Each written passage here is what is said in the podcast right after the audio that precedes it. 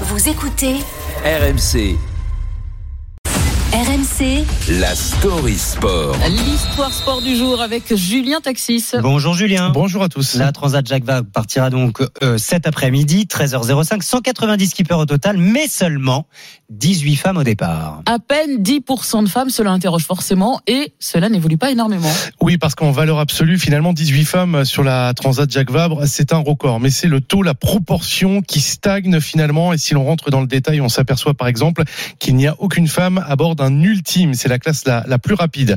Euh, Ce qui fait dire à Amélie Grassi, skipper la boulangère, que le chemin est encore long.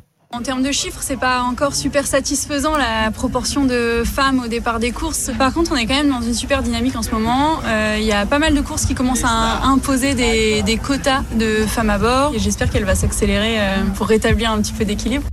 Alors des quotas imposés c'est bien, mais il faut aussi des partenaires qui donnent des moyens aux femmes pour réussir avec des bateaux performants.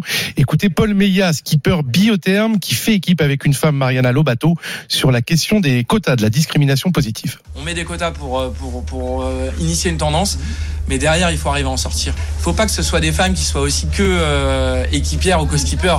Moi, je pense que pour que le message soit fort, il faut qu'il y ait des, des bateaux où les, les filles sont skippers. Il y en a de plus en plus. C'est un travail de formation, d'éducation. Donc voilà, c'est sur toute la chaîne qu'il faut travailler. Bon, c'est quoi le problème? Quels sont les freins que rencontrent encore les femmes aujourd'hui dans la voile? Euh, tout d'abord, l'idée reçue comme quoi le physique avantagerait les hommes, notamment en classe ultime. On en parlait là où les voiles elles sont les plus lourdes à manœuvrer. Un faux problème et un faux débat, selon Mariana Lobato, co-skipper dans la catégorie IMOCA.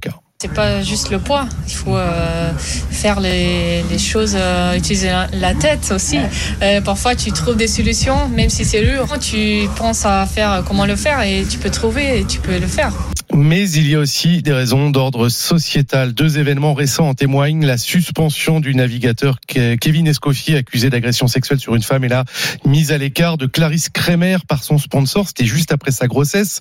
La skippeuse française a depuis retrouvé un nouveau projet, mais comme le rappelle Isabelle Joschke, qui prendra le départ aujourd'hui de la Transat Jacques Vabre, les femmes doivent encore pousser les murs dans le petit monde de la voile. C'est pas qu'on a régressé, c'est qu'il y a des choses qu'on voulait pas voir, des problèmes autour de la présence des femmes qu'on voulait pas voir.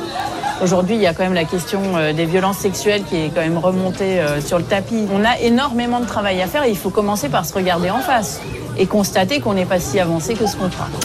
Une féminisation, euh, vous l'avez compris, assez lente et complexe dans ce petit microcosme, même si on a tous en tête des noms de grandes navigatrices, Hélène MacArthur, Florence Artaud, avec un film, d'ailleurs, Flo, qui sort euh, mercredi, des têtes d'affiche, il y en a eu, il y en a encore aujourd'hui, avec notamment Samantha Davis, mais on est encore très loin de la parité.